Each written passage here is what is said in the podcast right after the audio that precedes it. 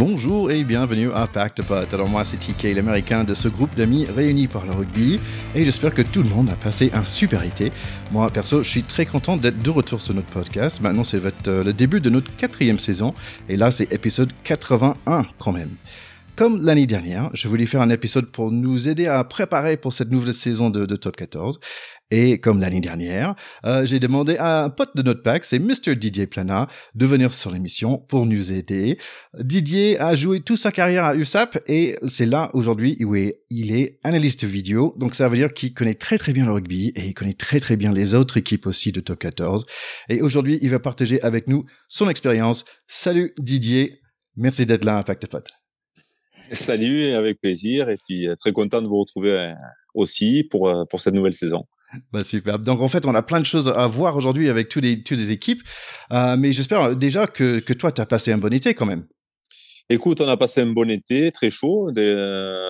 déjà un bon été parce qu'on a été confirmé en, en, top 14 au dernier match. L'access match, remporté pour la première fois par une équipe du top 14. Donc ça, c'était quand même quelque chose d'incroyable. Et puis euh, un public euh, qui nous a soutenus euh, jusqu'à la dernière seconde. Donc donc très très content et donc bien sûr un été merveilleux, on va dire.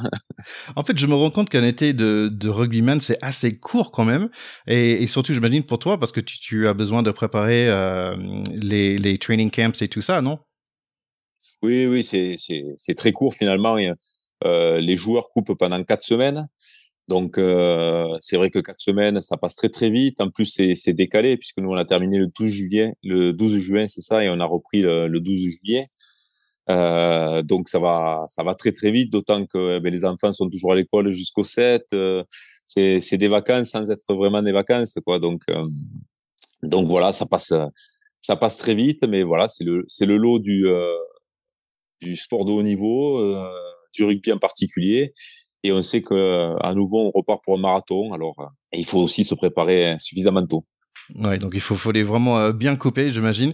Et là, euh, tu as fait, as fait une pause, mais pour préparer les choses que tu, tu as face à toi en ce moment, qu'est-ce que tu fais? J'imagine que peut-être cet été, c'est un tout, petit peu plus facile parce que tu rentrais pas dans le top 14, tu connais déjà tes, tes, tes, ennemis, on va dire, tes, des, les, équipes face à toi.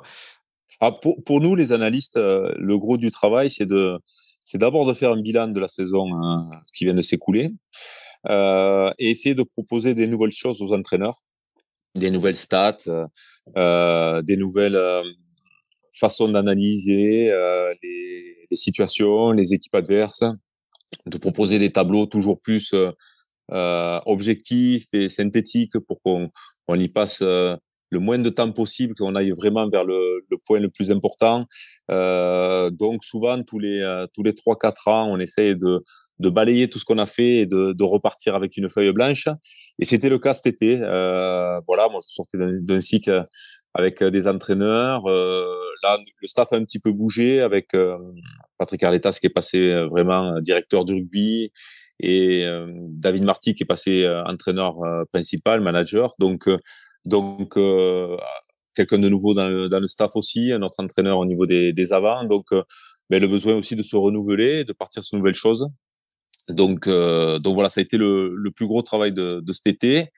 Et euh, on a terminé il n'y a pas très longtemps de, de, mettre tout ça à plat pour, pour tester ça pour les premiers matchs amicaux. Quoi. Ouais, ok. Donc, euh, en fait, euh, tu as pris le temps pour tout mettre à plat pour euh, avoir un nouveau light sur des sur des choses. Tu parlais de, de des matchs de pré-saison là. Euh, il me semble que s'ils sont pas télévisés comme de NFL. non, ils sont pas.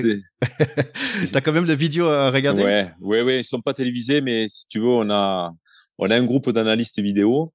Alors, il y a il y a dix ans de ça, tout le monde était à la recherche de celui qui pouvait avoir la vidéo, qui connaissait celui cela. Bon, on a balayé tout ça parce que on s'est rendu compte que euh, les analyses vidéo n'étaient pas en concurrence les uns avec les autres et que pour se faciliter euh, notre travail, c'était déjà d'échanger les vidéos. Euh, et donc, on a un groupe qui permet qui permet ça. On s'échange les vidéos parce que de toute façon, les vidéos, on finit toujours par les avoir. Alors c'est après, c'est vrai que si on les a tardivement, ben ça, notre travail est, est plus difficile. Et en fait, c'est l'analyse vidéo qui, qui pâtit, c'est pas l'entraîneur. Donc, euh, on se soutient, on va dire, entre analyse vidéo et, on, on s'échange les vidéos euh, tous de telle façon à, à faciliter le travail de chacun. Super. Et là, tu m'as dit la dernière fois, en fait, il y, y, a beaucoup de choses à regarder dans ces vidéos que que parfois tu regardais euh, pas juste ce que le, qui a fait le meilleur plaquage, mais pourquoi il, est, il a fait le plaquage, est-ce qu'il était au bon endroit et, et, et toutes ces bonnes choses. Donc tu gardes un œil sur tes joueurs euh, à toi, tu gardes aussi un œil sur les joueurs en face. Et mais en fait, je me posais des questions par rapport aux coachs.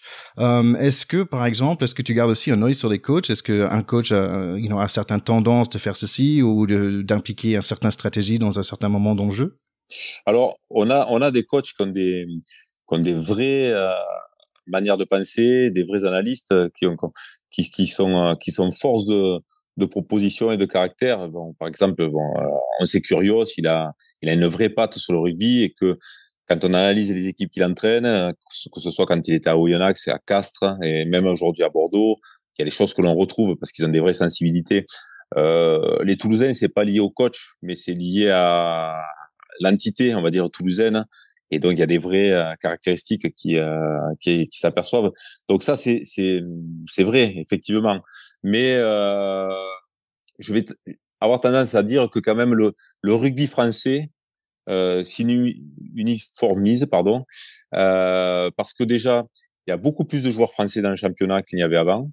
On en parlera tout à l'heure sur les effectifs, mais la chasse au GIF et est, est, ouverte depuis depuis quelque temps. Ça bénéficie à l'équipe de France. On, on, le voit avec des générations qui euh, qui montent parce que ces, ces jeunes là, ces jeunes Français ont eu beaucoup de temps de jeu. Mais euh, il y a un vrai travail qui se fait aussi euh, donc dans la formation euh, et, et, donc on a tendance à avoir des équipes qui jouent un petit peu de la même façon avec des petites caractéristiques différentes parce que ils n'ont pas les mêmes joueurs, parce qu'ils n'ont pas les mêmes entraîneurs, donc forcément il y a des petites caractéristiques. Mais globalement, dans la volonté de, euh, de, ne, de moins jouer dans son camp, dans euh, la volonté d'attaquer euh, l'adversaire avec en ayant la possession sur des séquences plutôt courtes que longues, d'être efficace. C'est la marque du top 14. Disons que je, je, je, crois que quelqu'un de l'étranger aurait vite, enfin, si on enlevait la couleur du maillot, il ne saurait pas vraiment quelle équipe joue chez nous, mais c'est plutôt, il saurait que c'est une équipe française. Ah, c'est intéressant. Et, qui, qui, fonctionne au niveau européen aussi, parce que bah, avec euh, La Rochelle euh, qui a gagné euh, le titre, ça veut dire que le, le rugby français est, sur la bonne voie. Oui, oui, le rugby français, avec des joueurs français notamment, est sur la bonne voie. Et ça, c'est tout le monde qui tire vers l'eau, hein, vraiment. Bah écoute, euh, toi, tu as pu faire beaucoup de préparation, hein, donc ça, c'est, superbe. Donc on va profiter de tout ça. Pour être honnête, euh, j'ai eu plus de difficultés, moi, pour préparer euh, cet épisode. On l'a fait un peu plus tôt que l'année dernière. Euh, et en fait, il y avait tous les magazines Top 14 2022 et tout sont pas encore sortis. donc je voulais juste dire un petit merci à, à ADN Rugby. Hein, c'est un journal, c'est le seul ressource papier que j'ai eu. Et aussi quelques Instagrammeurs quand même. Rugby au top, 15 mondial, buvette, after rugby. Grâce à eux, j'ai pu avoir une bonne idée de ce qui se passe euh, pour cette année, donc ça m'a pas mal aidé. Euh, mais le truc en fait qui m'a aidé le plus, c'était l'année dernière, j'avais fait toute un base de données euh, où maintenant j'ai mis tout à jour à main, euh, you know, qui qui est parti où. Euh, mais quand même, ça m'a permis de, de, voir pas mal de choses et certains, certainement en fait voir euh, quelles équipes étaient le plus stables. Genre Cast par exemple, il y a pas beaucoup de changements. pour pour toi en fait, comment est-ce que tu stockes toute cette information que tu vois avec les, les centaines et centaines de joueurs? Ça fonctionne comment? Ben, on, on, fait un petit peu comme toi, hein, c'est-à-dire qu'on met à jour sa, sa, propre base de données euh, en début de saison avec euh, la liste des équipes, euh, les dernières euh, mutations, euh, les choses qui auraient pu nous échapper pendant pendant l'été, parce que ça, ça arrive souvent, des joueurs prêtés, voilà. Et, après, on essaie de tenir ça à jour, même si on commet quelques erreurs. Hein, je t'avouerai que nous aussi, on est loin d'être infaillible et on, on, utilise des, des des sites comme euh, All Rugby, It's Rugby, qui eux sont, sont spécialistes aussi de ça, qui, qui suivent très précisément, et on vérifie qu'on ne soit pas trompé, mais, mais c'est, c'est, ça fait partie de l'un des travaux de, de début de saison aussi, oui. Bon, on est prêt. On va attaquer cette saison de Top 14 2022-2023. Euh, restez jusqu'au fin, euh, nos chers écouteurs aussi, parce que à la fin de cet épisode, on a un petit mot d'un certain Yann Deleg, le 10 international, qui est devenu le maître de Water Rugby. Donc, il va nous parler un peu de, de Water Rugby qui va être à Toulouse euh, euh, en début de septembre. Est-ce que tu es prêt, Didier? Oui, absolument prêt. Allez, on y va.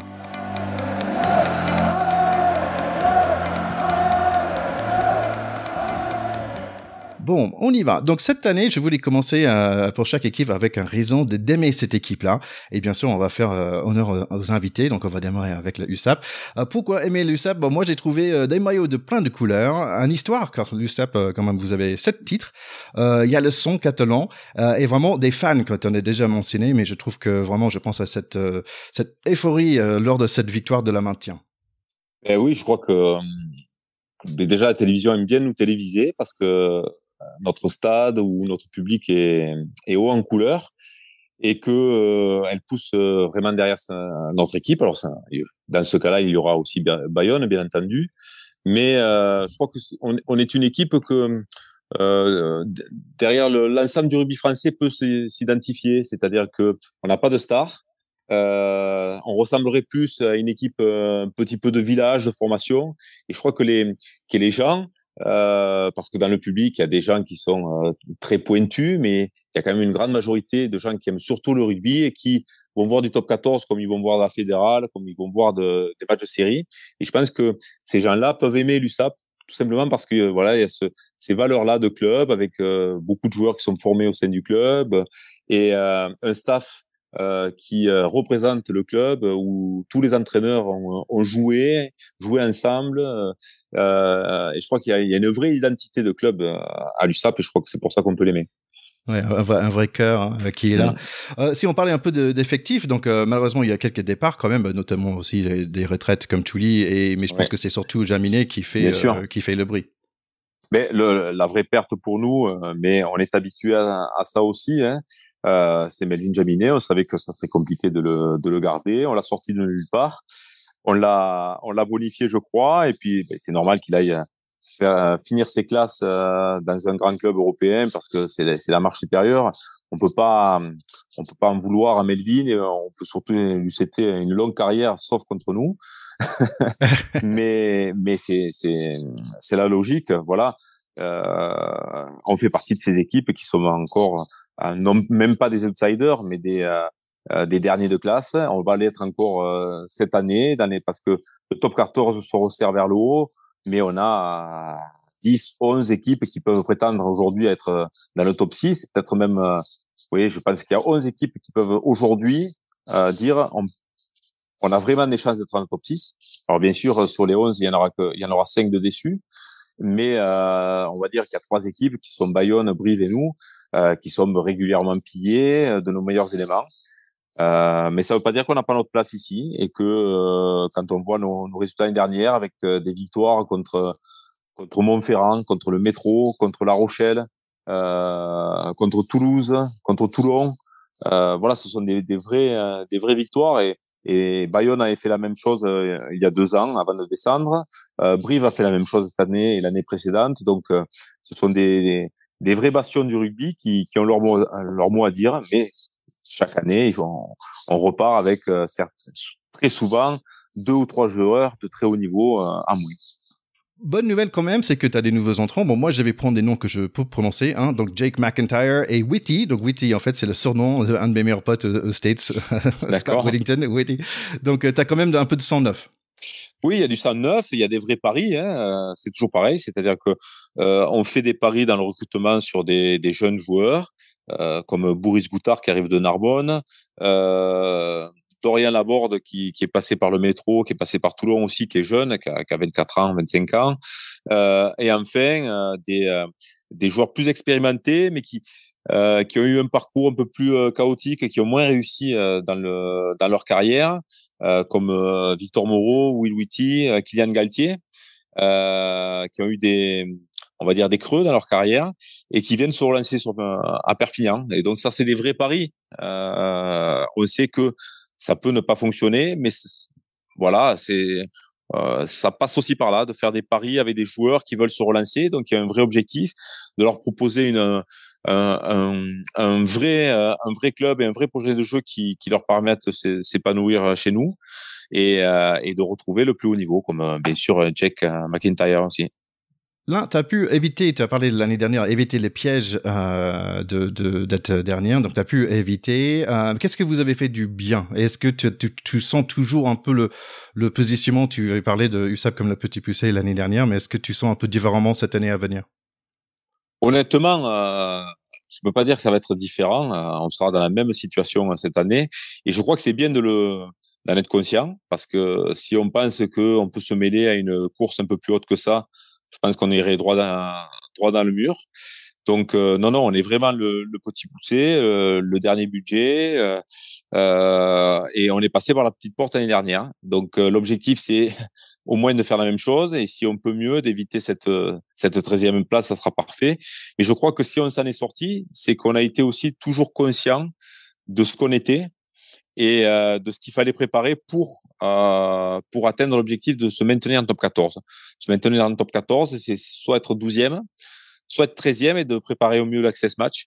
Et contrairement peut-être à d'autres équipes du top 14 qui euh, qui refusaient de préparer ce top, cet access match et qui le vivaient comme un comme euh, un passage à l'échafaud, mais nous on, s'était préparé depuis très très longtemps déjà observer les équipes de Pro D2 qui étaient potentiellement euh, nos futurs adversaires et euh, de se dire que c'était c'était une autre finale. C'était c'était pas une c'était pas un match euh, mauvais match de couperé, mais c'était une, une phase finale. Et d'ailleurs, le public nous a nous a aidé là-dedans puisque ils sont déplacés nombreux, non pas pour nous voir euh, mourir, mais pour nous voir gagner, quoi. Je crois que c'est ce qui a fait la différence. Il y avait une, belle ambiance euh, sur l'écran quand même. Écoute, on passe à l'autre petit poussé. Donc, allez, pourquoi aimer Bayonne? Bah, Si vous aimez le Pays Basque, bien sûr. Si vous aimez l'histoire aussi, parce que c'est par la mhm. première fois qu'ils sont dans le top 14. Ils ont trois victoires quand même. Euh, et ou tout simplement, vous aimez bien les grosses fêtes de Bayonne. Non, Bayonne, c'est... Euh... Moi, je suis très content qu'une équipe comme Bayonne retrouve le top 14 parce que parce que c'est vrai que c'est un c'est un gros public. Euh, c'est toujours euh, très sympa d'aller jouer d'aller jouer là-bas. Euh, on s'est un peu croisé ces dernières saisons, donc euh, ça fait quelques temps qu'on qu'on les a pas joués, mais euh, c'est vraiment c'est vraiment une belle équipe euh, qui mérite sa place dans le dans le dans le haut du du panier français et qui représente un petit peu comme nous eh ben, les places fortes du sud de la France. disons que nous c'est le plein sud, c'est sud-ouest et, et, et Toulon sud-est et je crois que voilà c'est euh, c'est des vraies entités, les Basques, les Catalans. Euh, ce sont des, des, vraies entités qu'il faut qu'il faut suivre et, et supporter. Ok, bah, j'entends bien le, le, sourire là. Euh, en fait, euh, là, j'aurais vraiment besoin de ton aide parce que c'est une équipe que je connais pas de tout d'avant. Euh, je connais quand même euh, Yamashno et Camille Lopez, euh, donc quand même c'est un charnier de qualité ah qui arrive avec beaucoup d'expérience, mais peut-être euh, pas mal de kilomètres aussi dans, dans les jambes. J'ai vu aussi ils ont Gaëtan Germain aussi. c'est un nom que je reconnais bien, bah, qui a quand même, il est sixième sur la liste de, de plus de points marqués dans le top 14, donc c'est devant Para, Boxis et David. Bien sûr. Donc ils ont beaucoup beaucoup d'expérience mais sinon, je, est-ce que tu peux me donner un peu de lumière sur, euh, sur cette équipe-là? Bayonne, bon, pour les avoir suivis l'année dernière, parce que on savait que c'était potentiellement une équipe qu'on pouvait rencontrer en access match. Euh, c'était déjà la seule équipe qui en Pro D2 jouait comme une équipe de top 14 véritablement, avec euh, des vrais marqueurs d'équipe de, top 14 que sont l'efficacité, le jeu au pied, la pression défensive. voilà. Euh, ça a été une très très belle équipe qui, qui a qui a volé l'année dernière avec euh, et qui, qui vole encore aujourd'hui. Hein. Je les ai revus euh, en match amical contre Pau justement. Euh, euh, ils ont fait une très très très belle partie avec beaucoup d'animation, beaucoup de jeux. Mais on était dans l'enthousiasme et dans le euh, non pas dans le réalisme du top 14, mais dans l'enthousiasme du de la Pro D2, euh, chose qu'on avait pu avoir nous aussi quand on était en, en, Pro D2. Bayonne, eux, ils sont restés sur ce logiciel-là du top 14, de l'efficacité. Voilà. Et, et ça, ils l'ont gardé toute l'année dernière. Ça veut dire que même s'ils sont descendus, euh, c'est comme si, entre guillemets, comme s'ils avaient encore fait euh, une une année de top 14 l'année dernière. Et je suis pas surpris que c'est ça soit eux qui soient montés parce que parce qu'en fait, euh, ils n'ont pas perdu de temps. Et, et c'est ce qui va rendre la, la, chose plus difficile cette année euh, pour nous parce que pour la première fois, j'ai l'impression que ce top 14, il n'y a pas d'équipe de Pro D2. C'est-à-dire que nous, mmh. ben maintenant, ça fait, ça fait deux ans qu'on l'a quitté, et Bayonne ne l'a pas vraiment quitté l'année dernière. Donc, euh, ça veut dire que, que, que, que l'étau se resserre. Ouais, c'est intéressant, ça explique quelque chose parce que j'ai vu sur des quelques personnes qui ont fait des pronos et tout ça et j'ai vu j'ai vu que Bayonne bah ils étaient euh, you know 12 ils mettaient 12e ou 11e et je disais ah, ah bon pourquoi? Parce que normalement on mettrait pas l'équipe qui vient de Pro Non non, tu l'expliques bien. Voilà. Et puis et puis bon euh, voilà si on regarde l'effectif, c'est c'est une charnière de l'équipe de France. Alors euh, ils ont des kilomètres dans les pattes mais bon pour connaître Maxime Machenot, c'est un, un, joueur professionnel exemplaire donc je suis pas inquiet sur sa capacité à être euh, au top physiquement pour faire ses, saisons en, à, comment s'appelle à, à, Bayonne, mais euh, en ce qui concerne Camille Lopez, c'est pas un joueur qui joue sur son physique, mais c'est un joueur qui a qui a une connaissance de jeu euh, extrême. Je l'ai côtoyé puisqu'il a joué à l'USAP euh, l'année où on est descendu. Euh, malheureusement pour lui, il a fait que que trois mois et il s'est blessé gravement au genou et donc on l'a pas eu pour la fin de saison. Et je pense que notre descente de 2014, la première descente, est, est en partie due à son absence parce que c'était un vrai déjà joueur de de talent et il a confirmé par la suite avec euh, avec Montferrand bien sûr euh, c'est un vrai organisateur et, et je pense qu'il va faire beaucoup beaucoup beaucoup de bien à cette équipe euh, et donc elle sera redoutable euh, de ce point de vue-là. Alors eux aussi ont perdu des, des pépites. Hein. Ils ont perdu Hugo Boniface, qui était un pilier talentueux qui part à Bordeaux. C'est un peu leur Melvin Jaminet, hein, Hugo Boniface. C'est euh, c'est vraiment ça. Et puis ils ont perdu une troisième ligne aussi. Euh, euh, Oussaraga, je crois. Oui, c'est ça, Oussaraga, euh, qui est parti à Castres. Et pareil, c'était c'est une vraie pépite. Euh, on va dire de Pro D2 de l'époque, euh, qui va dans un plus grand club comme nous. On a eu Quentin Walker qui, ou Kokagi qui sont partis à Castres. Euh, ils se trompent pas ces ces, ces clubs-là. quand ils veulent, quand ils veulent des bons joueurs, ils les ont. Voilà. Ouais. Donc tu as parlé de Bordeaux, en fait c'est la prochaine équipe. Euh, et donc pourquoi aimer Bordeaux? Moi j'ai trouvé bah, le vin, bien sûr, le couleur un peu différente de ce maillot-là, euh, l'apéro et, et, des bons fans parce que je suis allé au match euh, euh de Stade Français là à Jean-Bouin et les fans de Bordeaux ils étaient vraiment euh, au top. Euh, mais peut-être un peu de drame en ce moment à la fin de l'année dernière, très mouvementé chez eux. Ouais ben écoute, on a fait partie des équipes qui qui les ont mis au révélateur, hein, euh, puisque c'est vrai qu'à l'issue du match qu'ils ont perdu chez nous, euh, tout à l'heure je parlais des grandes victoires, mais j'avais oublié Bordeaux, qui était notre dernier match à, à la maison, euh, et ça a été un drame pour Bordeaux puisqu'ils ont très mal vécu cette défaite où nous on a eu même le, le bonus offensif. Hein. Euh, ça, ça a montré une vraie scission avec le staff, chose que je ne qu'on n'avait pas découverte jusqu'à jusqu'à ce moment-là. Et euh, ça me pose question. Je ne sais pas comment ils vont rebondir. Ils ont eu des, des changements, euh, voilà, des, des, joueurs comme euh, Paeva qui est parti, Ben Lam, il y a Picamol qui a arrêté, il y a Alexandre Oumat qui est parti à Toulouse aussi, Woki qui est parti. Donc il y a des vrais changements.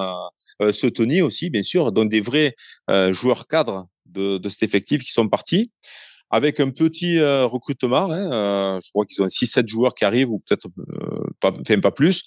Euh, il y a Zach Holmes, je crois, qui a, a, signé. donc, on a parlé du pilier de, de Bayonne, Hugo Boniface. Je crois qu'ils ont récupéré aussi un joueur, un pilier de, de Montauban, de Pro D2, Varatoa, qui était en prêt chez eux. Et j'avais vu Vili euh, de Clermont aussi. Oui, il y a Tani Vili aussi, euh, qui, est, qui est un espoir, hein, euh, qui est encore un peu, euh, on va dire, brut de décoffrage, mais qui a un, vrai potentiel, notamment physique. Donc, on va voir ce que ça va donner. Est-ce que Urios, Urios est un grand manager, donc il s'est forcément remis en question. Mais est-ce que cette remise en question-là, elle va dans le sens de l'attente des joueurs? Parce que c'est très fragile un, club, c'est très fragile une équipe. Bon, donc c'est le petit point d'interrogation. Après, euh, ils ont un effectif de très haut niveau euh, et euh, ils vont batailler pour les premières places. Donc, euh, donc à voir. Aujourd'hui, est-ce que l'on peut dire qu'on peut aimer Bordeaux pour son pour son rugby? Eh bien, il va falloir qu'il nous le prouve, je vais dire. Voilà. je pense que ça, ça va être beaucoup une question pour le, pour le, début de saison. Je pense voilà. que pendant 5 ou 6 semaines, ça va être la question pour tout le monde. C'est ça, c'est ça.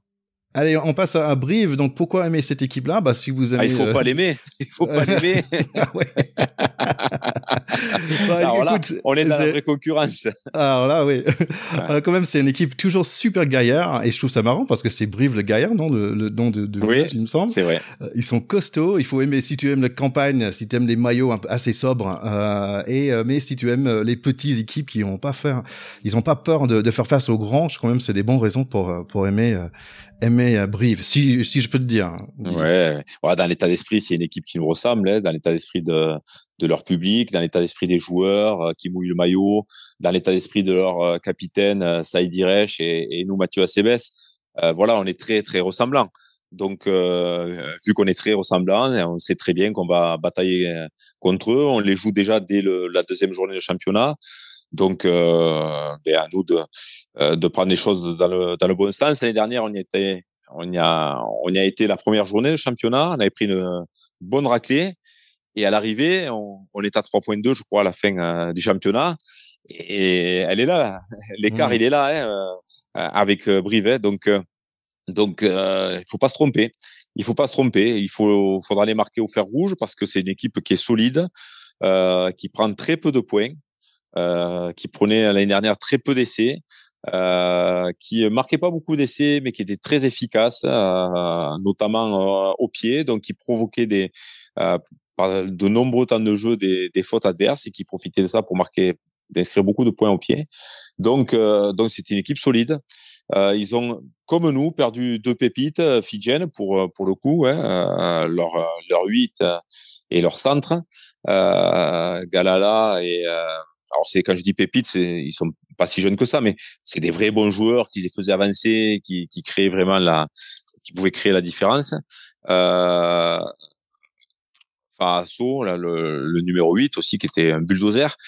Et ils ont fait un petit recrutement euh, ciblé sur des gifs ou sur des joueurs de, de Pro D2, euh, comme euh, Rodrigo Bruni, euh, qui a survolé la Pro D2 euh, depuis deux ans au poste de, de 8, qui est là en tournée avec les, avec l'Argentine. Donc, euh, donc voilà, c'est, ça va être une équipe qui, euh, qui va compter, qui va compter en top 14 parce que mais les gros vont vouloir y aller gagner, mais vont très souvent s'y casser les dents. Et euh, c'est une équipe qui ne lâchera rien jusqu'à la, jusqu'à la fin parce que mais depuis dix ans, c'est leur quotidien. Hein. Euh, ils sont toujours dans les, dans les trois, quatre derniers et ils luttent, ils luttent et ils sont toujours là. Ils sont toujours là. Donc, euh, c'est une vraie équipe de cœur. Ouais, ouais, ouais. Donc j'ai vu aussi, ils vont avoir un Vandermerle. Donc euh, on fait toujours un peu gaffe au Sudaf. Euh, euh, Pack de Pat, il y a toujours un Sudaf sur toutes les équipes. C'est vrai. Allez, on passe à Castres. Donc, euh, pourquoi aimer cette équipe? Ben, bah, il faut, si vous aimez la stabilité, si vous aimez euh, le gagne sans flash, euh, vous aimez les matchs où on gagne 13 à 10. Et comme a dit Théo de notre pack de potes, il a dit c'est le petit village gallois d'Astérix parce que quand même ils ont ils ont beaucoup de puissance, ils ont un petit potion magique là-bas.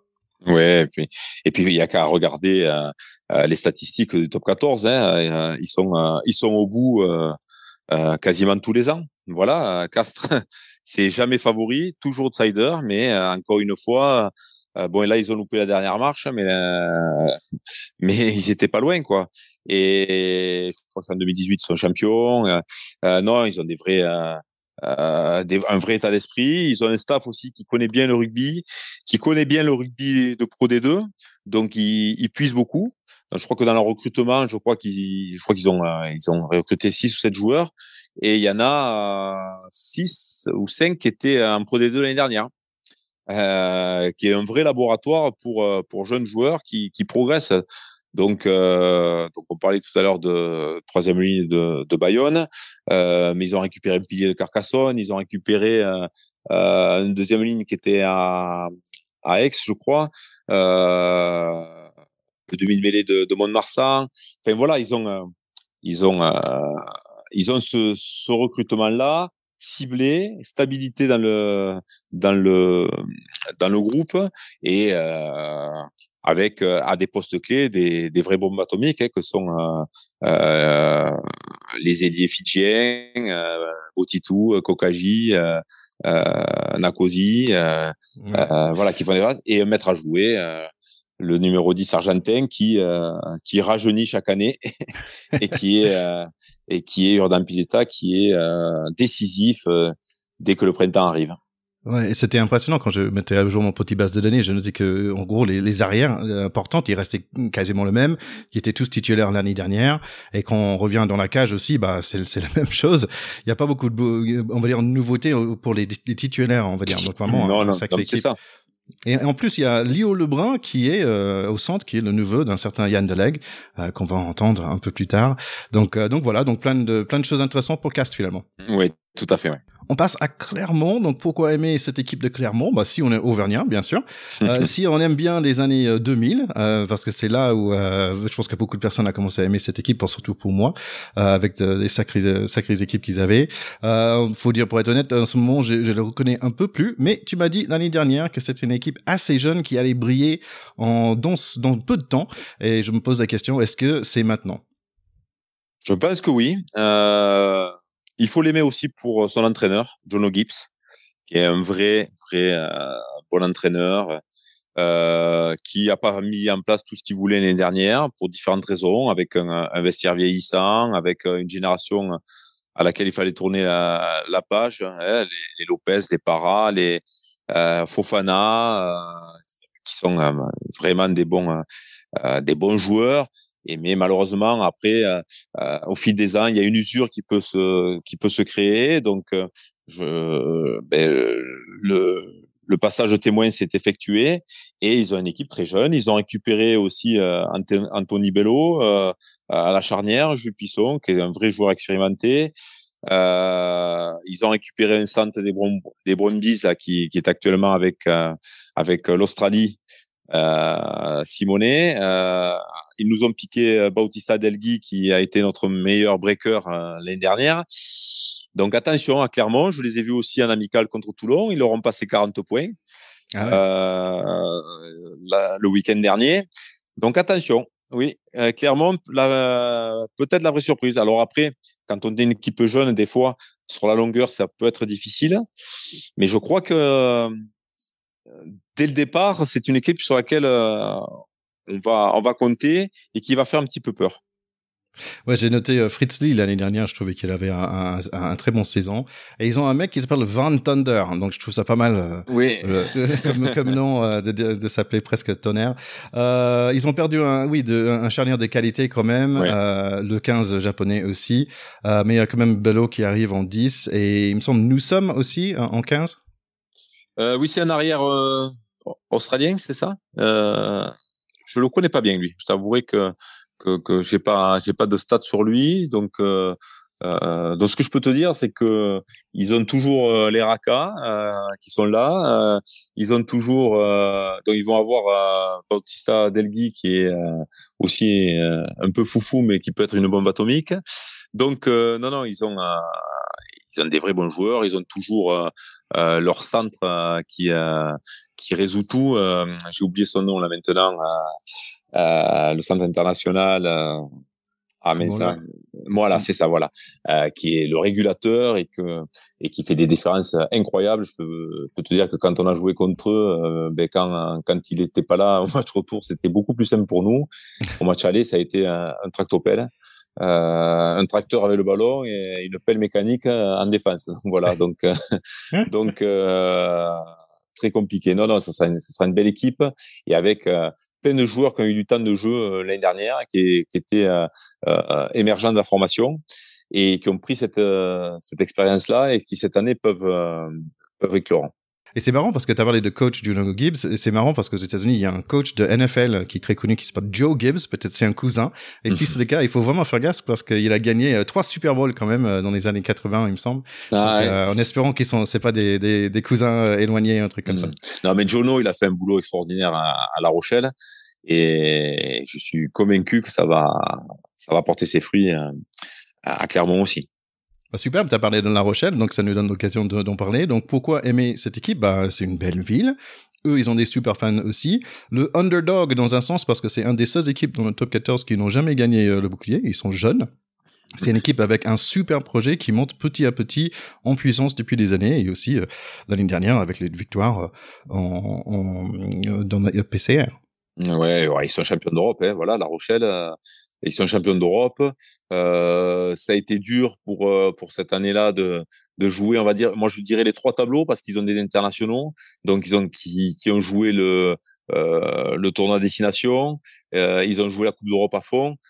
Et ça fait un peu beaucoup le championnat à la fin et euh, ils sont peut-être un peu écroulés sur le sur la fin et puis euh, ils sont retrouvés à, à, jouer un barrage à l'extérieur, je crois.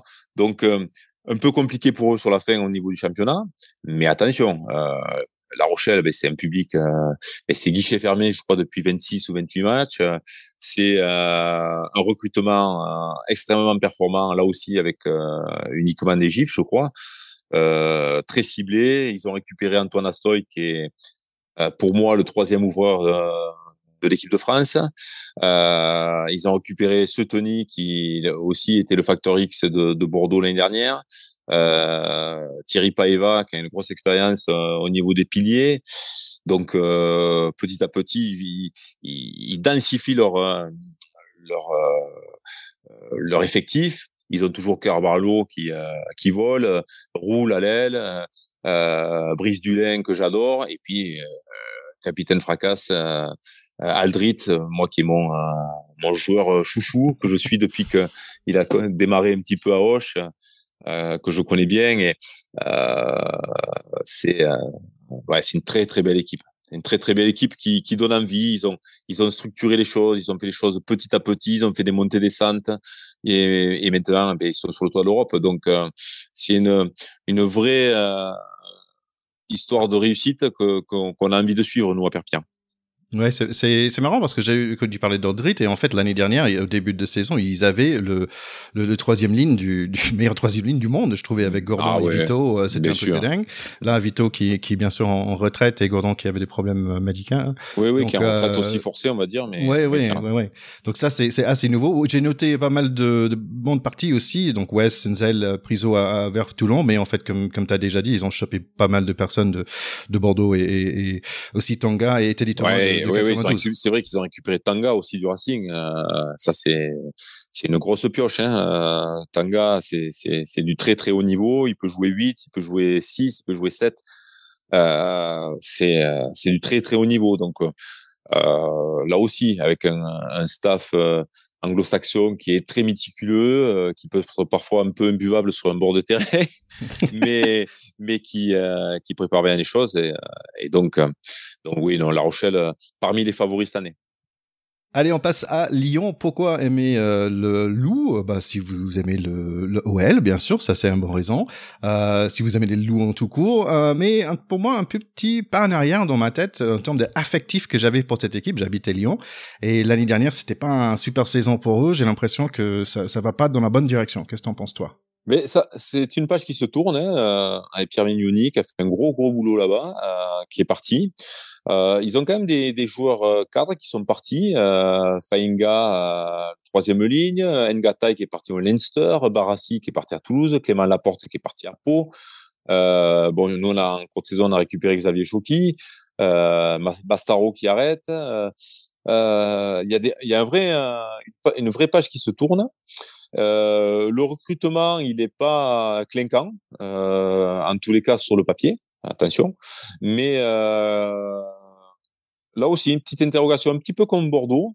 Euh, comment euh, Xavier Gabarjosa va, va, va mettre sa patte euh, sur ce club-là? C'est un club qui est exigeant en termes de, de résultats donc avec une pression hein, importante qui, qui, va se faire.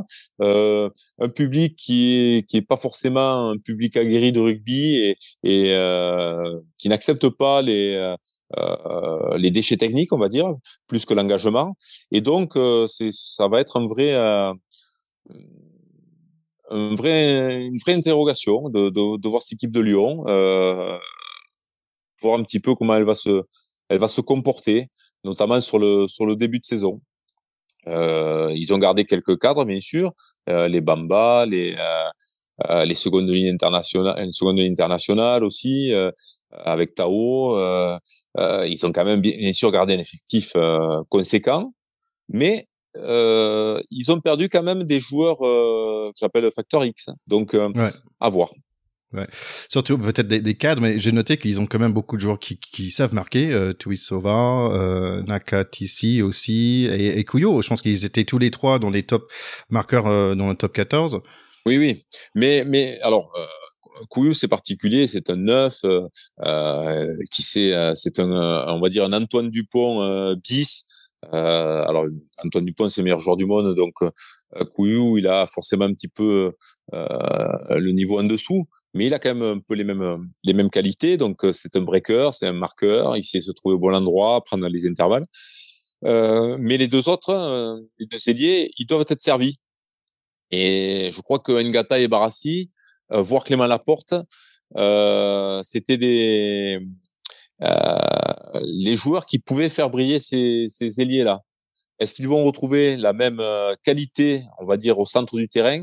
Pour pouvoir euh, servir leur, leurs ailiers C'est l'interrogation. Je dis pas que ça va pas être le cas, mais en tous les cas, il y a une, je pense qu'il y a un vrai axe de travail pour eux et que je suis pas sûr que ça marche d'entrée. D'accord. Il y, a une chose intéressante euh, que j'ai envie de regarder, c'est Léo Bern, Berdo. Berdeux. Ah, ah, Berdeux. Apparemment, il est 1m95, c'est bien un numéro 10, c'est bien oui, ça? Oui, c'est ça, c'est un très très grand joueur donc euh, qui attaque la ligne et qui euh, et qui va chercher euh, qui va chercher euh, l'adversaire, l'obliger à plaquer, à plaquer bas pour passer les bras. Il a beaucoup de vitesse, un bon buteur. Euh, il fait partie aussi dans le top 5 des, des meilleurs ouvreurs français, de cette génération d'ouvreurs qui, qui arrive à maturité, que sont les Jalibert, les Ntamak, Astoy, lui. il une vraie concurrence en poste de 10. Pendant des années, on n'avait que des 10 étrangers dans le championnat. C'est plus le cas. C'est plus le cas. Et, et c'est vrai que Berdeux, Léo Berdeux en fait partie. Allez, à passons Montpellier. Donc, pourquoi les aimer? Bah, Si vous aimez des champions, bien sûr. Ça, c'est ça, c'est une bonne raison. Aussi, je me souviens, euh, il y a environ quoi, dix ans que c'était un peu sur mon radar, euh, cette équipe de Montpellier avec Picamol, Trinduc, euh, Galtier et tout ça en coach. Et ça, c'était la première fois que j'ai commencé à regarder. mais franchement, j'étais un peu étonné moi-même qu'ils ils ont gagné. Peut-être c'est parce que je j'ai pas forcément un œil sur cette équipe, même s'ils étaient you know, très bons toute tout l'année. Pour les suivre, c'était une équipe qui était pas flamboyante, mais d'une densité rare, euh, d'une efficacité rare, euh, des murs. C'est-à-dire c'est une équipe contre laquelle on, on, pouvait se fracasser et les après-matchs de Montpellier étaient difficiles. Donc c'est une équipe qui marque vraiment ses adversaires. ce qui leur manquait, c'était un état d'esprit. Et en fait, ils l'ont créé l'année d'avant en se sauvant juste avant la fin et en allant gagner le bouclier européen et ils sont vraiment forgé un, esprit d'équipe. Ils ont fait un peu de ménage dans euh, leur recrutement sud-africain, on va dire. Euh, ils ont laissé le capitaine Garado les mener, à, les mener à la victoire et, lui offrir une belle sortie. Et, donc, euh, ils se sont pas trompés. Ben, pour le coup, euh, c'est une vraie réussite. Euh, je pense pas que je les ai mis en favori l'année dernière quand on s'était on s'était rencontrés.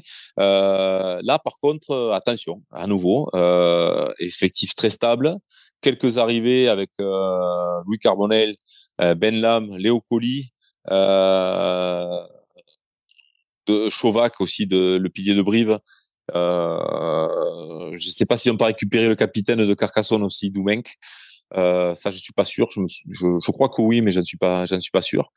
Et, et, et oui, euh, grosse stabilité. Euh, ils ont Garbici qui, qui a éclos l'année dernière, euh, qui continue avec l'Italie. Euh, donc c'est un jeune joueur qui euh, là qui euh, qui casse la baraque actuellement. il associe à Carbonel qui qui donc va pallier euh, tous ces manques, faire euh, le faire reposer, faire tourner Carbonnet en 10, euh, Garbizier au centre ou l'inverse, faire des rotations pour que tout le monde ait du temps de jeu sans sans risquer trop de blessures aussi. attention, Montpellier, là aussi, gros grosse cote au niveau de la fin du du top 14. Ouais, maintenant on les connaît un peu mieux après ces ces, ces playoffs euh, qu'on qu'on avait regardé sur bien sûr Arthur Vincent de, de retour, c'est super ce, ce jeune joueur, euh, Ratez aussi, euh, Bautier, euh, un arrière de, de, de folie. On parle pas des quelle finale ils nous ont fait plaisir, c'est vrai. Que, ah oui, oui, oui, c'est ça. Euh, tout le monde n'aurait pas voulu regarder la finale. Euh, ils nous ont fait vraiment plaisir, quoi. cette première demi-heure, ces trois essais, c'était magnifique. Ouais. Ouais, donc, donc, donc là, tu, tu l'as mis sur le haut des tableaux. Euh, oui, oui, sans aucun doute. La Rochelle euh, en haut du tableau, euh, Montpellier sera en haut du tableau, c'est sûr. Castres sera pas loin. Euh, oui, ça fait partie des, des, de mes favoris. On va arriver euh, bientôt aux, équipes qui commencent par un T. Mais d'abord, on, va commencer avec Pau. Donc, pourquoi aimer cette équipe de Pau? Bah, Si vous aimez euh, les montagnes, les hommes de montagne, si vous aimez le couleur vert, et surtout, surtout, si vous aimez euh, les bérets de grande classe. C'est vrai. je crois que Pau, il faut, il faut l'aimer aussi pour son, son staff, qui est issu de la formation française euh, Piqueroni qui, euh, qui, qui, a fait un travail en profondeur en remodelant un effectif euh, pour le rendre euh, très gif.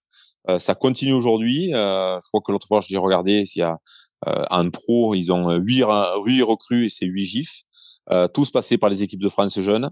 Donc, ils se trompent pas.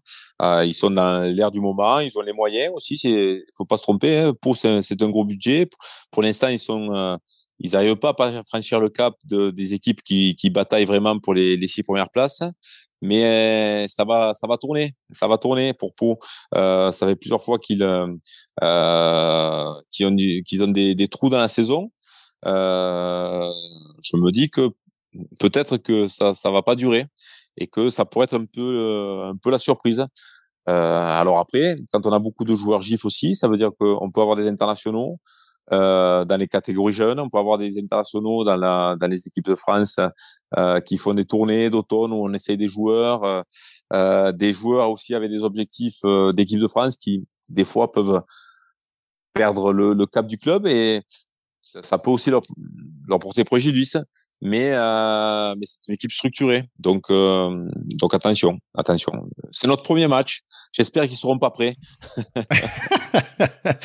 tu as parlé la dernière fois de, de la, le bail aussi, le numéro 9, un jeune 9, non? Ouais, Clovis de bail, c'est c'est une pile électrique. Hein. Euh, L'année dernière, on l'avait un peu tous découvert au tournoi de, de rugby à 7 au Super 7 où il avait mystifié euh, la, la, moitié du championnat français.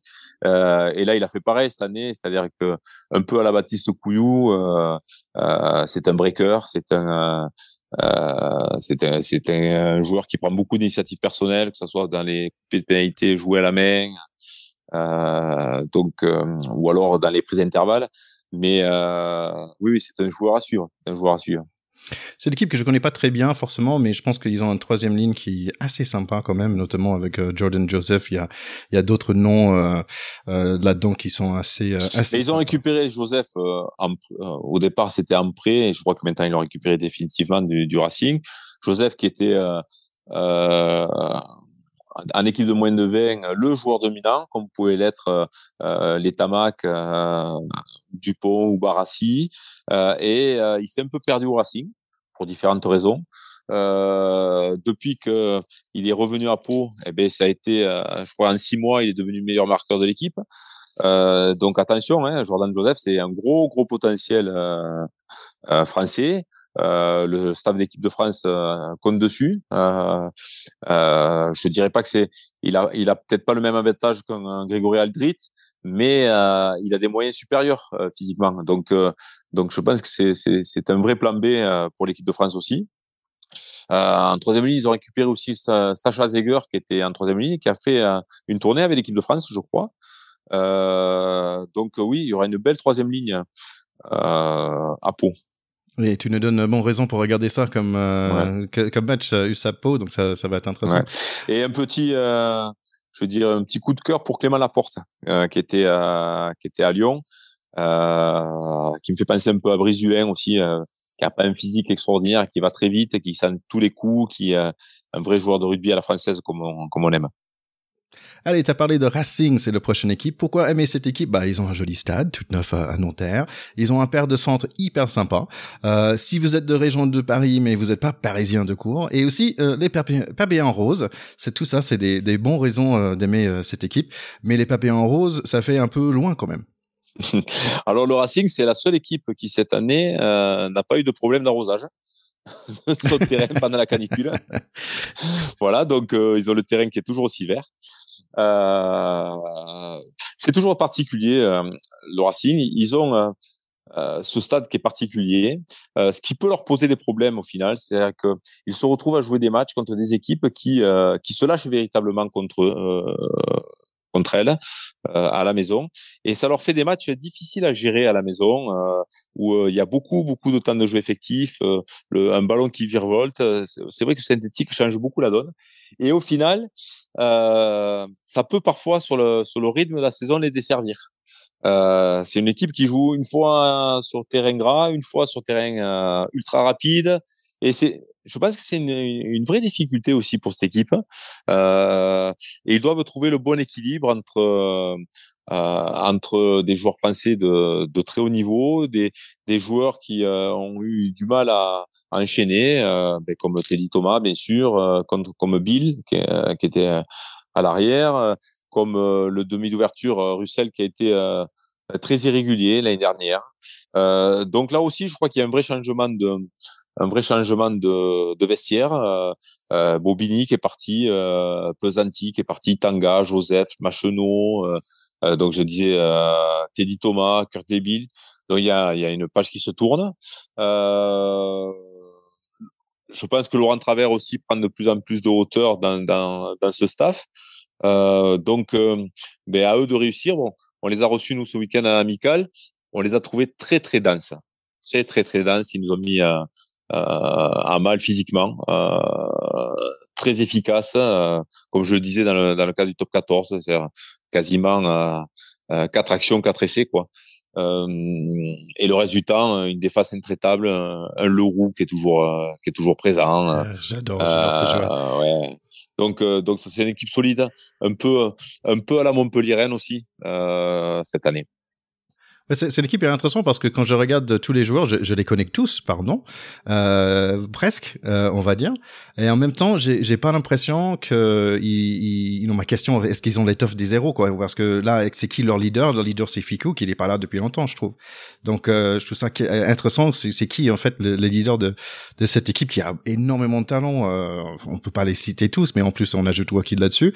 Mais c'est qui le vrai leader dans tout ça? J'ai l'impression que que c'est Fiku qui est arrivé il y a pas longtemps, qui prend ce rôle-là déjà. Le, le, vrai leader, euh, c'est Ficou. Je crois que Leroux sera, sera aussi parmi ces, ces leaders-là. Ils ont euh, la pépite Le Garec euh, qui va qui va prendre de la dimension, qui va qui va qui va s'étoffer aussi, qui se trompe pas beaucoup dans ses choix. Donc je pense que ça va être une équipe avec un, groupe de leaders plus qu'un vrai capitaine de combat si ce n'est peut-être, pour l'avoir vu ce week-end, euh, Kamisha, euh, qui avait un petit peu disparu des radars, qui, qui, qui lui aussi s'est un petit peu perdu dans la concurrence, dans la concurrence de l'équipe de France. Euh, euh dans le, il a commencé très tôt, Camille. Hein, ça fait un moment qu'il qu'il est là, et alors qu'il est très jeune. Et je peux vous dire, pour l'avoir vu ce week-end, qu'il est hyper prêt pour ce début de saison. Alors, ou alors il est avec quelque chose contre les Catalans, ou alors, euh, ou alors il est hyper hyper prêt euh, pour ce début de saison. Et attention, je crois qu'il reçoivent Castres pour le pour le premier match. Ça peut faire des étincelles euh, contre ben, un concurrent au talonnage, d'ailleurs en équipe de France, qui est à Castres. ça peut faire des étincelles. Donc on va passer à l'autre équipe de, de Paris, donc c'est bien sûr euh, Stade Français. Euh, pourquoi aimer cette équipe? Bah, Si vous aimez euh, la vie en rose, si vous aimez un très joli stade, euh, Stade Jean Point, si vous aimez les noms assez imprononçables aussi, je, pense que c'est l'équipe où j'ai le plus de mal pour prononcer les noms. Là, on va vous parler de Stade Français.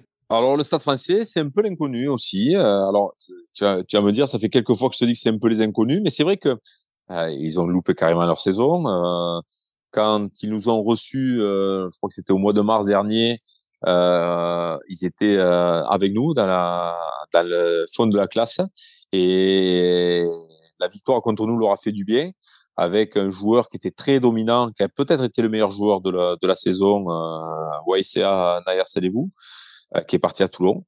Euh, il s'en sort sorti au final très juste. C'est-à-dire que quand on voit que leur dernier match contre Brive, euh, ils ont explosé, euh, c'est significatif d'un, euh, d'un, vestiaire qui a explosé. Alors là aussi, il faut qu'il tourne la page. Euh, beaucoup de départs, beaucoup d'arrivées, beaucoup de joueurs gifs qui arrivent. Donc, ça peut être ça peut être la bonne pioche. un petit un petit plus pour Lucas Blanc qui arrive de Biarritz, le talonneur, qui est un vrai vrai bon joueur. Ils ont récupéré aussi Dachary et puis le maître à jouer Morgan Parra qui se relance. c'est un petit peu comme Machonneau à Bayonne. ça peut être tout bon pour eux d'avoir Morgan parce que ben, on, le connaît tous. Hein. Et puis Morgan, il a 33 ans, mais il, il est loin d'être fini. Euh, Morgan, on l'a vu l'année dernière. Hein, c'est pas, euh, c'est pas la fin de sa carrière. Je pense qu'il peut encore jouer euh, quelques années et il peut leur faire beaucoup, beaucoup de bien. Donc euh, à voir. Ils ont perdu, comme je te disais, le, pour moi le meilleur joueur du top 14 l'année dernière. Euh, comment ils vont gérer ça euh, avec un, avec des joueurs français, avec un état d'esprit que Thomas Lombard essaye de de, de transmettre? Euh, c'est pas simple. Je pense que ben, Paris, euh, c'est jamais simple de construire une équipe. Euh, c'est euh, c'est toujours très particulier. Ça l'est en foot et ça l'est aussi au rugby. Voilà. Donc euh, donc voilà. Je je je suis en attente de voir tout ça. Bah écoute, on pense bien fort. Un autre euh, pote de Pâques, euh, Baptiste euh, Pesanti, qui est passé sur l'émission. Oui. On lui souhaite un, un, super, un super saison là-bas. Moi, j'ai un peu, j'ai un bon ressenti. Je sais pas, je sais pas pourquoi, mais je sens quelque chose qui, les, les triples P qui arrivent par Pesanti et Perry Blanc, comment tu, j'arrive pas à le prononcer. Perry Blanc. Ouais, ouais tu as déjà parlé l'année dernière et donc quand j'ai vu ça, je dis ah Didier va être mmh. content. Ouais, ouais. Non, non, c'est un beau joueur. Hein. Lucas, c'est euh, quand il l'avait à Biarritz, euh, la période. Nous, l'année où on les joue, euh, il a été blessé longtemps quand on était en concurrence avec eux. il a été blessé longtemps et, et, je peux te dire que ça, ça leur a beaucoup manqué, beaucoup, beaucoup, beaucoup manqué. Allez, on va passer les deux dernières équipes, donc euh, bien sûr euh, noir et rouge et ou rouge et noir, ça dépend. Mmh. On va démarrer avec le petit frère euh, de Stade ans. Pourquoi les aimer? Bah aussi les petits frères ou petites sœurs, ils ont droit d'être beaux et belles. Euh, c'est Côte d'Azur quand même. C'est si vous aimez la plage, si vous êtes un peu bling bling quand même, parce que je trouve que c'est une équipe qui historiquement ils ont ils ont pas mal d'internationaux qui sont passés. Donc on va parler de cette équipe de Toulon. Toulon, il risque d'avoir un petit peu de retard à l'allumage parce qu'il y a un vrai changement hein, de staff, euh, une vraie politique de, de comment s'appelle de, de construire autour de, autour de la jeunesse. Donc, euh, euh, je pense que ça va pas se mettre en place du jour au lendemain. Euh, ils ont récupéré des, des joueurs comme Benoît Payog, comme euh, Ya West et donc euh, Naya Salavou. Donc, euh, ils ont récupéré des très très bons joueurs. Tanguy aussi, euh, le second de La Rochelle. Euh, Teddy Bobidi qui arrive du euh, du métro, il était barré un petit peu par la concurrence là-bas, mais attention, Toulon, ça va être très très épais. quand ils vont se mettre en place, parce que rugbystiquement, entre Franck Azema et, et Mignoni, pardon, ils vont être en place rugbystiquement. C'est-à-dire que là, ça va être euh, très au point tactiquement sur la défense, sur l'organisation, ça va être très précis. Maintenant, il faut que les euh, euh, que les joueurs s'envoient dans le projet, et ça, ça, ça peut prendre un petit peu de temps au départ et peut-être un peu de retard à l'allumage, mais euh, c'est une équipe qui euh, qui va compter, qui pour moi sera dans les six à la fin. Ouais, mais je trouvais qu'ils étaient plus en forme vers la fin de l'année dernière. Ouais. Euh, mais avait grosse, euh, on va dire un gros coup de mou, euh, surtout avec les fans. En fait, j'étais étonné au début, au milieu de saison, il y avait des fans qui étaient très fâchés et tout. Euh, mais ils ont beaucoup de pertes aussi. Euh, les deux deuxièmes lignes qui sont partis, euh, quand même, euh, Bolo et Carbonel, des vraiment jeunes charniers très techniques. C'est un peu de l'avenir aussi d'une certaine équipe. Donc c'est un peu dommage. Donc j'ai hâte de voir où ils vont finir. Oui, c'est vrai que, que ce changement de charnière peut être peut être surprenante, euh, mais euh, euh, attention, attention, parce que euh, Jérémy Senzel, c'est un vrai euh, match winner. Euh, Yaya West, il a eu des difficultés sur, sur le jeu au pied, mais c'est le joueur qui a mené La Rochelle au titre européen aussi. Hein, il faut pas l'oublier. Donc, je pense qu'il sera délesté du, de la tentative de, de jouer au pied cette année. Donc, je pense qu'ils vont, qu'ils vont trouver aussi rapidement l'équilibre. Allez, on parle de notre dernière équipe. Donc, euh, pourquoi aimer Toulouse? Bah, C'est assez facile. Quand vous regardez Star Wars ou vous, aimez l'Empire, euh, voilà, c'est un bon raison. Euh, L'efficacité, le beau jeu, les poches illimitées, l'histoire, la tradition, les très bons coachs, les très, un, un, un, un on va dire un, équipe euh, super soudée aussi. J'ai l'impression, la dernière fois, tu en as parlé d'une jolie histoire où, où l'équipe senior, ils sont allés voir le, les jeunes jouer après mmh, un grand match. ça, c'était très beau. Il y a plein de, plein de bonnes raisons. Aussi, le Water on va parler de ça après. Donc il y a plein de plein de bonnes raisons d'aimer cette équipe euh, de Stade Toulousain. Bon, bien sûr, euh, un recrutement de, très haut niveau avec euh, les meilleurs joueurs français. Euh, Retière, Barassi, Jaminet, ils ont récupéré euh, Ange Capozzo qui arrive de Grenoble. Vous allez le découvrir, ce joueur. on l'a un peu vu euh, dans la tournée d'été avec les Italiens ou, même je crois qu'il a pas dans le tournoi. Euh, Alexandre Roumat, Paul Graou, euh, c'est une équipe de France bis, hein, euh, Toulouse. Euh, le petit bémol, c'est que l'année dernière, ils ont dû gérer un doublé qui a tiré toutes les lumières sur eux. ils ont dû gérer la Covid avec des matchs annulés, des matchs reportés, des matchs à gérer, une élimination en Coupe d'Europe un peu un peu curieuse alors qu'ils étaient allés chercher une qualification euh, du bout du bout euh, avec les tirs au but euh, et une image à la fin où j'ai vu le petit Romain Tamac qui qui pestait dans les vestiaires à l'issue de leur élimination en championnat parce que je crois qu'il était déçu du comportement de, de son équipe. Voilà. donc Toulouse, c'est une bête blessée aujourd'hui, je crois. Euh, je crois qu'ils ont euh, attiré tous les projecteurs tout au long de l'année avec euh, les deux meilleurs joueurs du monde pour moi, parce que parce que Romain fait partie des meilleurs joueurs du monde aussi à, son poste. Antoine Dupont, bien sûr. ces deux joueurs-là vont aussi avoir la l'objectif de la Coupe du Monde 2023. donc, je, je ne sais pas comment ils vont ils vont gérer ça. Ce que je sais, c'est que Toulouse n'est jamais aussi fort que lorsqu'ils ont été blessés. Et, et, là, ils ont été blessés dans leur orgueil. Euh, alors, ils sont pas dans les derniers de la classe. Euh, ils ont fait entre guillemets hein, un petit peu de ménage aussi dans leur vestiaire. Quand je dis de ménage, c'est surtout que euh, il y a des joueurs vieillissants qui sont qui sont partis, des vrais tauliers, euh, les Tekori, les euh, les Médard, euh, donc euh, euh, qui, sont qui sont partis et attention parce que quand des leaders comme euh, Antoine Dupont et Romain Tamac sont sont blessés, ce sont des vrais compétiteurs. Je pense aussi que Julien Marchand n'a pas été au niveau en fin de saison qu'il aurait dû être. Et là aussi, je pense que le staff de l'équipe de France lui en aura parlé. Et attention, euh, Julien Marchand blessé peut être euh, un très très très très bon euh, Julien Marchand. Euh, je parle pas de sa doublure entre guillemets, Peato Moavaka qui peut jouer euh, aussi bien talonneur que numéro 8. donc là, ça ça peut faire très mal. Donc Toulouse parmi les favoris aussi parce que parce que justement ils n'ont pas gagné cette année. Ouais, peut-être euh, toute cette émotion euh, qu'ils ont, peut-être ça va nous servir sur l'équipe de France aussi, cette envie de gagner, euh, pas juste dans le club, ça va, j'imagine, venir sur, sur notre 15 de France. Oui, ça va venir sur notre 15 de France. Après, c'est une grosse pression pour ces jeunes joueurs. Hein. Faut pas oublier, hein. Romain, c'est 23 ans, Antoine, c'est 24 ans.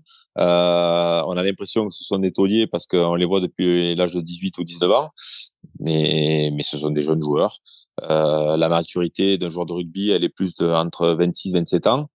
Euh, ça veut dire que ces joueurs-là, on les aura aussi à la prochaine Coupe du Monde. Ça, euh, donc moi, je voudrais leur enlever cette pression-là de la Coupe du Monde 2023, euh, parce que tout le monde se dit qu'avec la génération qu'on a, euh, si on n'est pas champion cette année, euh, à la prochaine Coupe du Monde, on le saura jamais. Moi, je dis que celle de 2027, elle sera, elle sera pas mal aussi. Parce que là, on aura des joueurs qui sont à 28, 29 euh, ans, avec 4 ans de plus de, compétition internationale. Euh, on va pas faire rire non plus. voilà. Allez, avant de partir, on va avoir un petit mot de Yann Deleg par rapport à Water Rugby. Yann Deleg, c'est quelqu'un que tu connais. Oui, je connais bien. Hein. Yann, on a quasiment le, même âge. on s'est joué quand il était tout jeune avec les équipes jeunes de Toulon. Puis quand il est passé au Stade Toulousain, quand il a terminé au Castre Olympique aussi, c'était le petit Mozart, Yann Deleguet. Donc donc, euh, il a eu une, une, très très très belle carrière, un très très beau joueur, euh, digne des euh, Thomas Castaneda ou Serge Blanco. Bon, écoute, merci beaucoup pour ce temps passé sur, notre podcast. Ça me fait vraiment plaisir euh, de te parler avec toi une autre fois et aussi d'apprendre toutes ces bonnes choses. Ça me donne vraiment envie de regarder tout ce, fabuleux rugby qu'on va avoir cette année. Euh, je te souhaite euh, un très bon saison à USAP aussi. Euh, merci d'être passé ici à Pack de Pot. Merci beaucoup.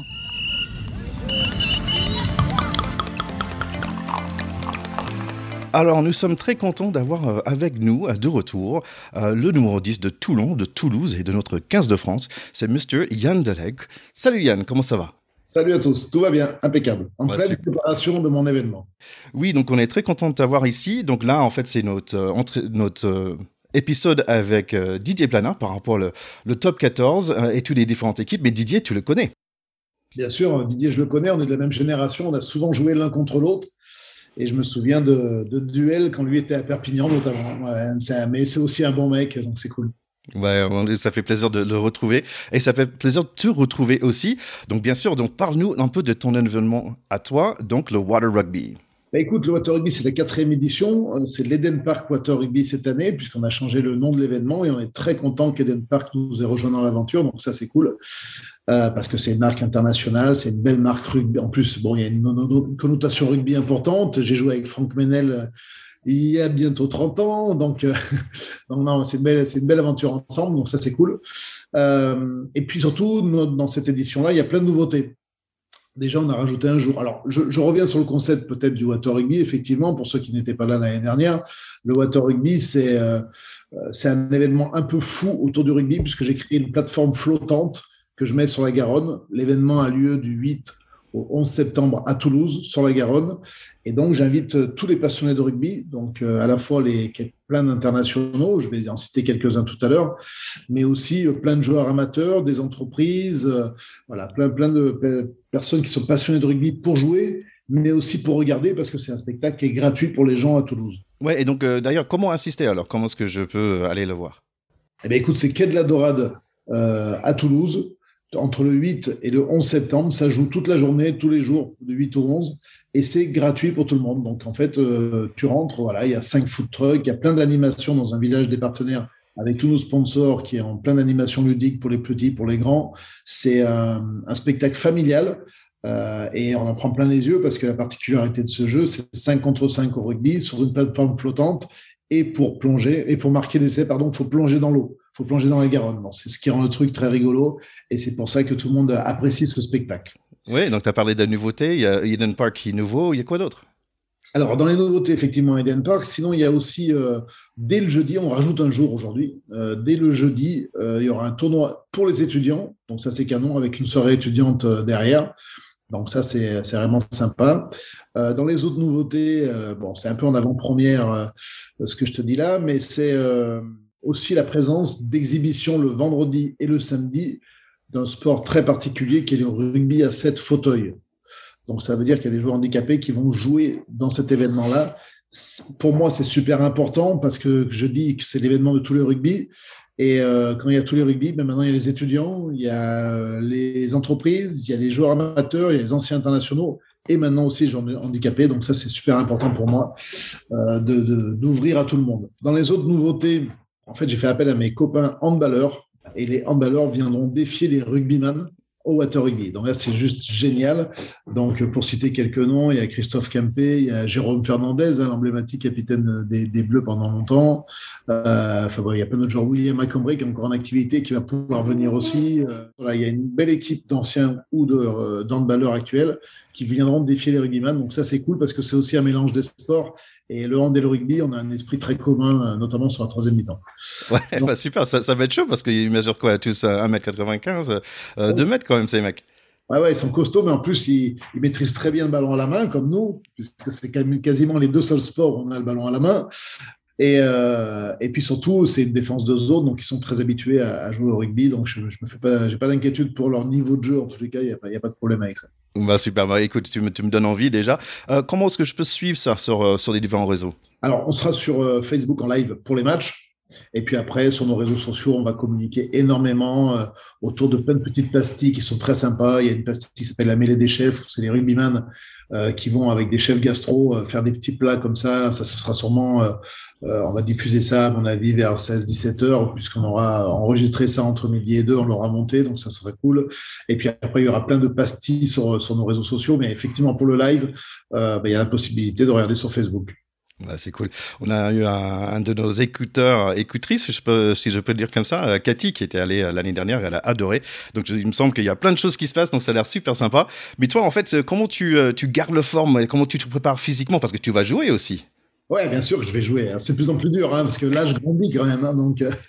j'ai vu, j'ai vu sur Instagram que tu te prépares à, marquer des essais en te lançant dans une piscine, donc ça c'est génial. Mais est-ce que tu as, as d'autres choses pour te préparer? Euh, non, non, bah, j'ai pas d'autre chose. J'ai euh, un peu de rosé l'été, et puis sinon, c'est tout. Hein. mais en plus, il va falloir être à la hauteur parce que euh, cette année, on a des néo-retraités qui, qui nous accompagnent et donc, voilà, eux sont en pleine forme parce qu'ils viennent de finir leur carrière. Euh, je pense à Guirado, je pense à Trinduc, Picamol, des joueurs comme ça, Chouli. Euh, donc, eux vont être en forme. Donc, euh, un vieux comme moi, ça va, ça va être difficile cette année. Et apparemment, on ne te laisse pas gagner parce que pour l'instant, il me semble que tu n'as pas encore gagné. Oui, alors je ne sais même pas au niveau des, du palmarès, effectivement, mais personne ne me laisse gagner. Il y a zéro pitié pour l'organisateur. bah écoute, c'est super tout ça. D'autres choses aussi, je sais que tu fais partie de, de Rugby French Flair aussi, côté Bonavent vol. Euh, il me semble qu'il y aura un stand et depuis la dernière fois, il y avait un, voyage qui s'est fait à Madagascar, il me semble? Exactement, ouais, toujours avec Rugby French Flair qui, seront, euh, qui auront un stand sur l'événement, donc les gens pourront prendre des informations effectivement et, faire des dons dans cette association.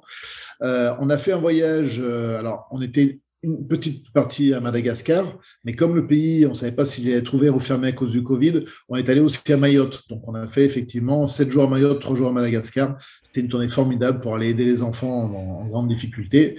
Et cette année, au mois de novembre, on partira au Sénégal. Donc pareil, hein, euh, on est en relation avec plein d'associations euh, sénégalaises, un petit peu dans tout le pays d'ailleurs. Et c'est encore une belle aventure humaine qui nous attend. Bah, superbe, donc vous pouvez trouver plus d'infos, bien sûr, à Water Rugby euh, et sur le site web de Rugby French Flair. Écoute, toi qui as, l'habitude d'organiser des grands événements, on a déjà parlé dans l'épisode dernier euh, par rapport à la tournoi des six stations de rugby sur la neige. Euh, l'avenir de Water Rugby, est-ce que c'est Bordeaux, La Rochelle, Montpellier? Bah, L'avenir du Water Rugby, c'est les Jeux, Olympiques en 2024. déjà, ouais. Je plaisante. c'est une bonne idée. non, je plaisante. Effectivement, j'ai beaucoup, beaucoup de, villes qui sont très intéressées. Euh, je ne peux pas dévoiler les noms des villes euh, aujourd'hui parce que rien n'est complètement ficelé encore. Mais euh, surtout avec l'année 2023 de la Coupe du Monde, il y a beaucoup de villes qui sont intéressées. Après, même à l'étranger, euh, il, euh, il, y a des pays intéressés. Maintenant, c'est difficile parce que c'est un événement qui coûte cher quand même, parce qu'il faut vraiment des, gros partenaires qui nous soutiennent, parce que tout, la, période, la, partie logistique est, assez coûteuse. Ouais, mais j'imagine bien tout un, programme pendant l'été, ça peut être super sympa, un tournoi des différentes villes en France, ça peut être génial. Euh, allez, quelques questions rugby en général. Euh, toi, en tant que consultant télé, est-ce que tu étais un peu surpris, euh, comme moi, par rapport au succès, le titre de Montpellier cette année? J'ai envie de te dire non au départ, parce que Montpellier a fait une saison extraordinaire en étant dans les deux premières places quasiment toute l'année. Donc il y a une certaine logique finalement à ce que Montpellier soit en haut du pavé, en haut de l'échelle à la fin de la saison. Et oui, parce que oui, j'ai été surpris parce que Montpellier ont perdu des joueurs importants sur les phases finales, sur des blessures des joueurs qui avaient été euh, super forts durant toute la saison. Et je me suis dit qu'ils avaient été forts, qu'ils allaient s'écrouler en fin de saison avec la perte de ces joueurs-là. Et puis de, durer aussi longtemps et d'être performants aussi en phase finale, je me suis dit, ça se fait rarement, ça va être difficile pour eux. Et là, je me suis trompé parce qu'ils nous ont surpris effectivement euh, pour, euh, pour les phases finales. Et pour donc toi qui viens de, Rouge et Noir et Noir et Rouge, entre ces deux équipes, qui va briller l'année prochaine? Parce que c'est un peu difficile pour toi de dire. Ah, c'est difficile. Moi, je pense que les deux vont briller.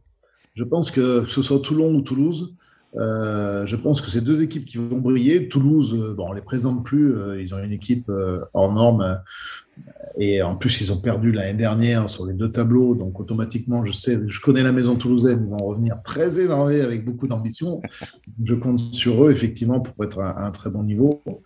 Euh, et les Toulonnais, je pense qu'ils ont fait un très bon recrutement. Euh, il y a aussi Mignoni qui est arrivé. Euh, je ne sais pas, j'ai l'impression qu'il y a une, spirale positive, et d'ailleurs qui s'est vue en fin de saison dernière, avec Azema déjà, qui a fait un super travail j'ai l'impression qu'il y a une spirale positive qui, qui, qui, est, arrivée dans ce club euh, sur les 3 ou 4 derniers mois.